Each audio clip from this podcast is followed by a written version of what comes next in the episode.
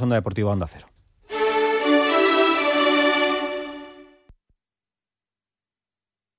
Onda Cero, Extremadura.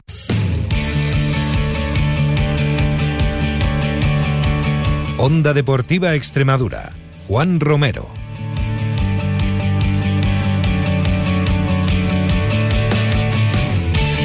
Hola a todos, buenas tardes, bienvenidos a Onda Cero Extremadura, bienvenidos a Onda Deportiva. Miércoles 18 de enero, día, bueno, que sí, ya sí que se nota muchísimo el frío, ha entrado ya de lleno en nuestra región y bueno, pues se toca abrigarse para no constiparse.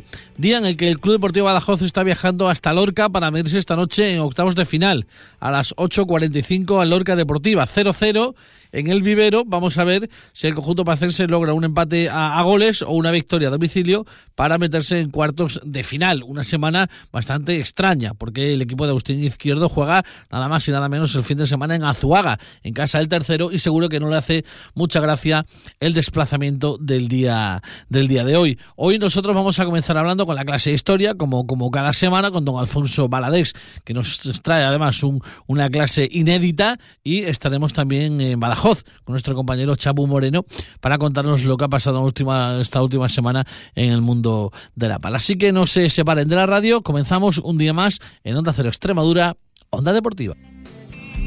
Eran otros tiempos, era otra la historia. No había medallas, solo hambre de gloria. Solo se jugaba por la camiseta. Pues vamos a hablar, como cada miércoles, eh, de la clase de historia del fútbol. En este caso, ojo, eh, al trabajo de investigación, de documentación. Vamos a traer un tema inédito. Eso no lo pueden encontrar ni en internet ni en una ni en ninguna eh, ninguna red de, de, social ni de conocimiento.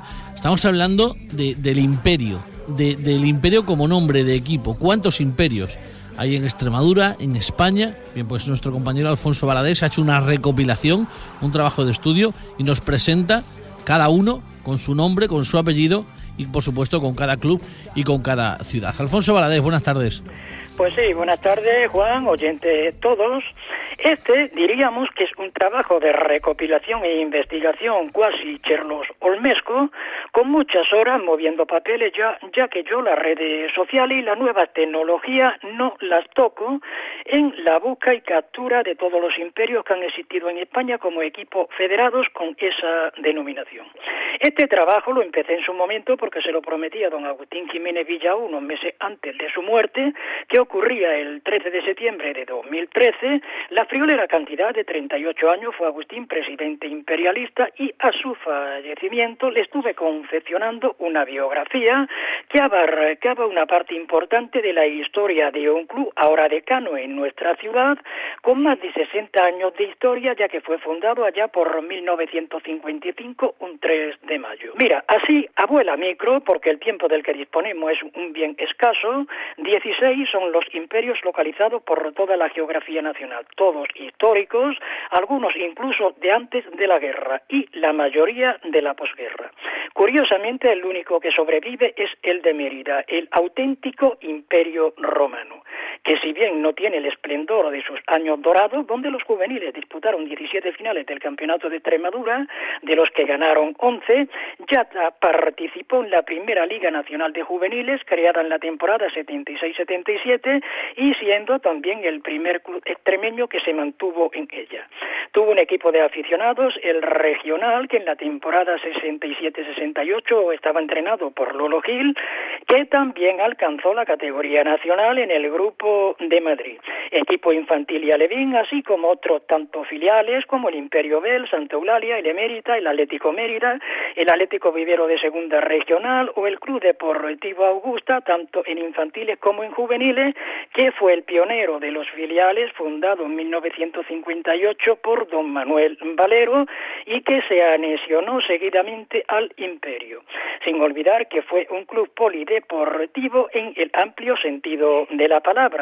¿Sabéis cuál fue el primer imperio de Extremadura? Y esta podría ser la pregunta de la semana. Pues bien, fue el Imperio de Cáceres, fundado el 4 de septiembre de 1942 por los señores Cano y José Luis Galán, con sede social en la calle General Espanda, número uno. Vestía camisola blanca y calzón negro. Su escudo representaba un águila abrazando al de Cáceres. Tengo localizados imperios en Cádiz, en Ceguín, Murcia, en Mancha Real Jaén, en Alicante, en Melilla, en Valladolid, en Albolote Granada, en Ceuta, en La Coruña o en la isla de La Palma. Aquí quería hacer un comentario de todo, pero esto no es posible. Al menos sí lo vamos a hacer de los dos imperios que me retan por ser uno el más exótico y el otro el más importante. Ojo. Mira, el más exótico fue de Guinea. Esta delegación fue fundada a petición de la Dirección General de Marruecos y Colonias el 26 de noviembre de 1948. Estaba confinada a la Delegación Colonial de Deporte de las posesiones españolas en el Golfo de Guinea y comprendía dos zonas independientes, la insular con sede en Santa Isabel de Fernando Po y la continental con residencia en Bata. Organizaba campeonatos de liga y torneos de copa. Estaba la zona de Guinea continental con equipos en primera y segunda división y la zona de la isla de Fernando Po, donde había primera, segunda y tercera categoría. En lo que nos afecta, el imperio de la isla de Fernando Po tenía rivales como el Ramón y Cajal, Santa Isabel, Calabar, Atlético Po, Unión, OV, ECACU, Banunci y el Soberana.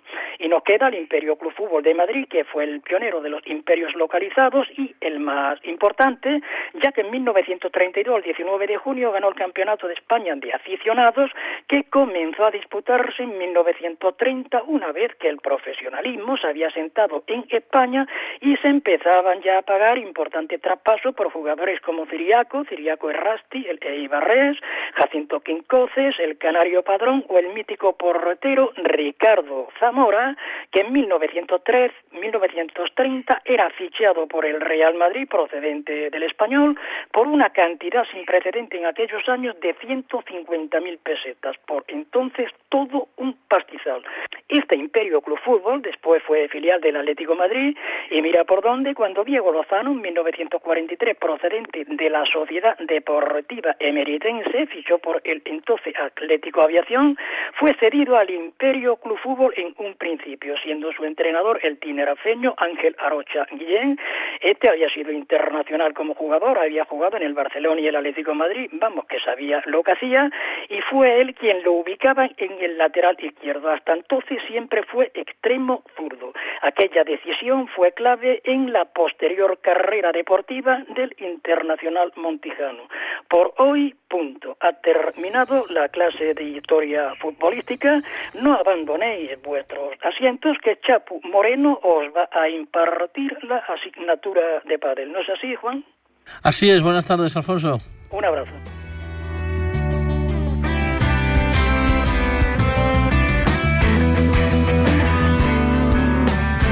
Bien, pues continuamos, como decía mi compañero, ahora hablando de pádel. Hablando, bueno, pues resumiendo un poquito lo que ha sido esta jornada, esta semana en el mundo de la pala, como no, de la mano, como cada miércoles, de nuestro compañero gerente del, del Padelindo, del Padelindo La Cañada, en Badajoz, Chapu Moreno. Chapu, buenas tardes.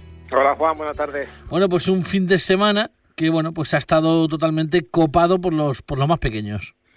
Sí, tocaba la primera prueba Judex y bueno, cuando empiezan los Judex, la caravana de, niños es impresionante, son 850 niños los que han participado este fin de semana en Badajoz, lógicamente repartidos en varios clubes porque con tanta participación era imposible hacerlo en un solo club y bueno, pues esto se, se ha jugado el sábado pasado y la verdad es que este año, bueno, pues se han cumplido todas las expectativas y el incremento comparado con otros años ha sido impresionante y, y bueno, pues muy contento desde la Federación Extremeña de Padel porque el pádel de menores va a más y está claro que ese es el futuro de nuestro deporte. Como dicen, 850 niños, ha acompañado muchos de ellos por sus padres, hermanos y amigos, pues la verdad es que la marabunta ha debido ser, ha debido ser importante. Sí, bueno, estaba Badajoz lleno de autobuses, yo organicé la prueba de alevines en la cañada de alevines masculinos y femeninos con la participación de 180 niños y bueno, pues la verdad es que todos los padres viendo a los niños y bueno, pues los niños disfrutando del pádel porque muchos de ellos es la primera vez que, que competían porque esto, esta competición es de promoción, de pádel promoción y bueno, pues son la mayoría de niños que están empezando o llevan poquito tiempo jugando, o sea que digamos que esto es toda la, la base de donde saldrán los futuros jugadores de pádel de nuestra región. Este fin de semana, sin embargo, se celebra en Cáceres la prueba federada del circuito de menores. Sí, eh, ya lo hemos separado porque hasta ahora se hacía la prueba JUDE, se hacía justo con el circuito federado, se hacía en el mismo fin de semana, pero este año se ha separado y se hace un fin de semana los JUDES de promoción y al siguiente la prueba del circuito federado. Y bueno, pues de nuevo éxito total, se cierra hoy las inscripciones y creo 150 parejas me decías. cerca de las 150 parejas exactamente, que nos ha sorprendido eh, gratamente porque bueno, no sabíamos cómo iba a funcionar esta fórmula, pero vamos, eh, casi 300 niños federados y ya compitiendo, todos jugando a tres sets. Eh, se juega en el Club Padel Encubierto de Cáceres, pero al final vamos a tener que usar una segunda sede que va a ser el Club El Encinar para poder, bueno, pues para poder jugarse esta cantidad de partidos que, que bueno, que, que, va a ser una, una locura lo que va a haber en Cáceres también este fin de semana. Eh, aquí ya sí que compiten. Sí, aquí ya es otra cosa, porque los judes como al ser promoción se juega solamente a cinco juegos, son niños que se están iniciando y aquí, bueno, pues aquí ya van a, a jugar a tres sets y bueno, pues aquí ya se están clasificando y se están jugando conseguir una plaza en el TIC Premium de Badajoz, que se jugará a finales de febrero y bueno, pues aquí ya están luchando por, por algo importante. En ese aspecto estáis de enhorabuena porque al centro de Padel Indoor La Cañada le ha sido otorgado uno de esos TIC Premium de los 3, 4 que hay en España, uno de ellos, uno de ellos va para Badajoz para celebrarlo, para celebrarlo en carnavales aproximadamente. Sí, exactamente. Va a ser el fin de semana de carnavales a finales de febrero y bueno, pues estamos contentísimos porque después de llevar el club abierto solamente seis meses, que la Federación Española de Padel cuente con nosotros para celebrar esta prueba aquí, pues bueno, pues nos llena de orgullo. Nos hemos enterado el lunes, nos enteramos y bueno, pues llevamos dos días como locos buscando hoteles, buscando árbitros para el torneo, porque aquí participan más de 300 niños y bueno, son niños que vienen de toda de toda España con sus padres lógicamente y bueno, pues esto sí que es algo serio y hay que hacerlo muy bien para que la federación siga contando con nuestro club en, próximo, en próximas ediciones. Como dices, ¿no? Eh, menos de un año de, de existencia y, y, bueno, pues nada más y nada menos que un TIC Premium ya se celebra en la cañada, eso es, señal, ¿no? De que las cosas están haciendo bien, de que eh, la afluencia no deja de ser exitosa y que, bueno, pues eh, un punto más que sumar a toda esta trayectoria. Sí, la verdad es que no paramos de hacer cosas, pero bueno, esto ya es da un salto de calidad porque este, este, tipo de pruebas es de, lo más, de las más importantes a nivel a nivel nacional. Y bueno, pues que directamente cuenten con nosotros mm, eh, la Federación Española de Padel bueno, pues no hace falta solamente unas buenas instalaciones, sino que bueno, pues todo el trabajo de estos meses y de estos años atrás, pues van a, van a ponernos a prueba y a ver si estamos a, a la altura de, este campeonato, que seguro que lo, lo, estaremos. Muy bien, Chapu, pues este es el resumen de los últimos siete días en el mundo del pádel. La próxima semana volveremos a contar seguramente muchísimos torneos y partidos. Hasta entonces, buena semana.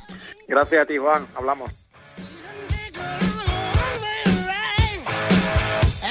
Bien, pues así llegamos al final del programa de hoy. No hay tiempo para más. Suerte toda la del mundo para el Club Deportivo Badajoz en ese partido esta noche, 9 menos cuarto, Copa Federación en Lorca frente al Lorca Deportiva. Recuerden, 0-0 el partido de ida, le vale cualquier empate a goles y cualquier victoria del club pacense. Mañana les contaremos todo lo que ocurra en la noche de hoy. Además, como saben, mañana salud y deporte con nuestro compañero Paco Rivera. Los mandos, como siempre, formidable Carlos Ledesma.